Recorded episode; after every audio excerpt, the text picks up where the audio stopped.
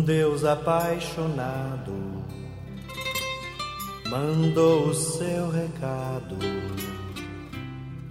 por meio do seu filho, e o filho foi Jesus.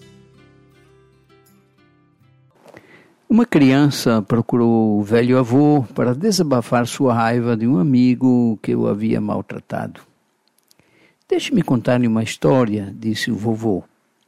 Eu mesmo, algumas vezes, senti grande ódio daqueles que aprontaram tanto comigo, sem qualquer arrependimento daquilo que fizeram.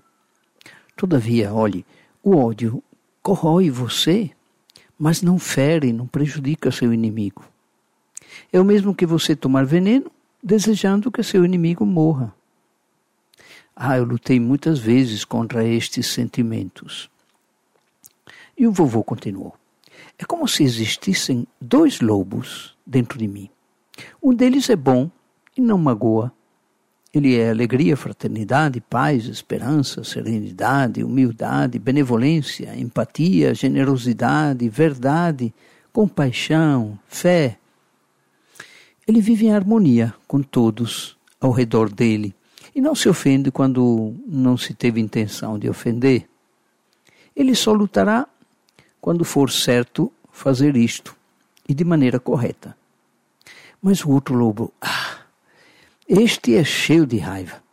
Mesmo as pequeninas coisas o lança no ataque de ira. Ele briga com todos, o tempo todo, sem qualquer motivo. Ele não pode pensar porque sua raiva e seu ódio são muito grandes. É uma raiva inútil, pois sua raiva não irá mudar coisa alguma. Ele também tem inveja, ciúme, tristeza, desgosto, cobiça, arrogância. Tem pena de si mesmo, ressentimento, inferioridade, mentiras, orgulho falso, se sente superior a todos. Algumas vezes é difícil de conviver com estes dois lobos dentro de mim, pois ambos tentam dominar meu espírito. O garoto olhou intensamente nos olhos de seu avô e perguntou: Vovô, qual deles é que vence?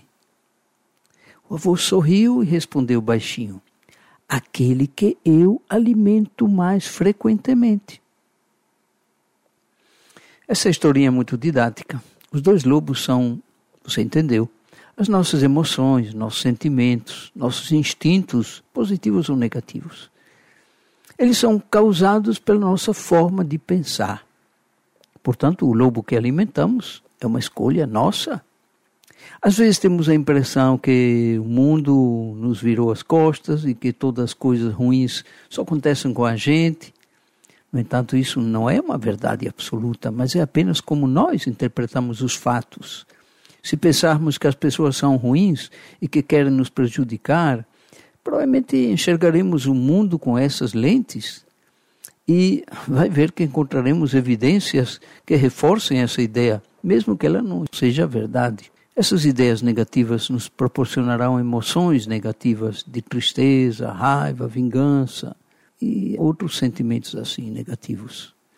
No entanto, mesmo tendo vivenciado algo ruim, podemos entender que talvez as pessoas que nos proporcionaram algum mal não fizeram intencionalmente. Se pensarmos assim, estaremos flexibilizando nosso, nossos pensamentos e alimentando o nosso lobo bom, que nos trará emoções positivas, sentimentos positivos. Essa atitude nos proporcionará um círculo virtuoso. Pensar bem nos faz sentir bem e agir bem. E, sobretudo, estaremos alimentando o lobo bom dentro de nós. Ao longo do caminho existe um pão e um vinho que enchem de sentido a vida de quem vai. Por isso, ao receber Jesus, o Filho Santo de Javé, a minha fé me diz que posso ser feliz. E ele